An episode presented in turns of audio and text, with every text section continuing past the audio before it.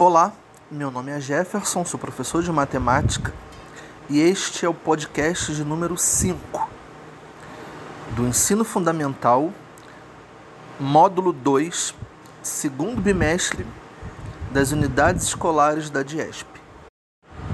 O tema da aula de hoje é revisão. Nós faremos um pequeno resumo dos conteúdos dos podcasts anteriores e vamos é, relembrar alguns pontos muito importantes dos temas. É, porcentagem, decimal exato e dízimas periódicas, razão, cálculos em porcentagem, expressão algébrica, valor numérico, equação e vamos abordar pequenos detalhes sobre esses temas. Essa revisão ela vai ser aplicada através de quatro exercícios. Ok? Então vamos começar pelo exercício de número 1. Um. Em um jogo de basquete, um jogador cobrou 20 lances livres dos quais acertou 65%. Quantos lances livres acertou? Então, uma questão de porcentagem. Lembrando que porcentagem é uma fração centesimal, onde o denominador é 100. Exemplo: 5 centésimos é igual a 5%. 22 centésimos é igual a 22%. Eu lembro de ter comentado também no podcast específico de porcentagem as transformações de fração para porcentagem, de número decimal para porcentagem.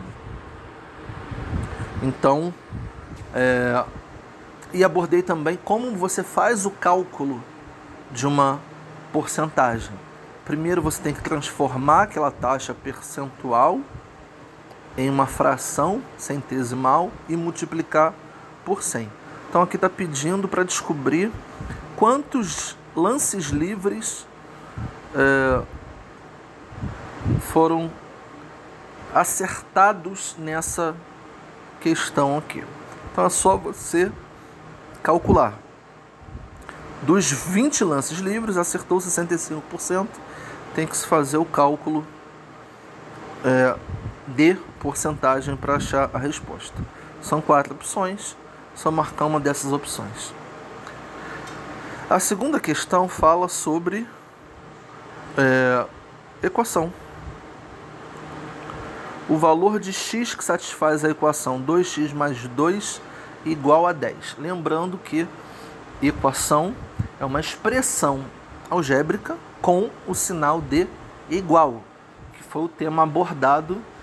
É, a diferença entre expressão algébrica e equação. Então, aqui uma equação é uma expressão algébrica com sinal de igual. A terceira questão: qual é o consumo médio de um automóvel que se desloca 720 km e gasta para isso 80 litros de combustível. É só fazer uma divisão, pois aqui nós temos uma razão especial. Consumo médio, você vai ter duas grandezas diferentes, é uma razão especial. Eu falei sobre duas razões especiais a mais, mas eu falei sobre duas no podcast sobre razão e aqui eu coloco uma delas. A quarta questão é sobre qual a fração que dá origem à dízima 0,464646 é uma dízima periódica composta e aí você tem que transformar essa dízima numa fração geratriz. Então é isso. Até uma próxima aula.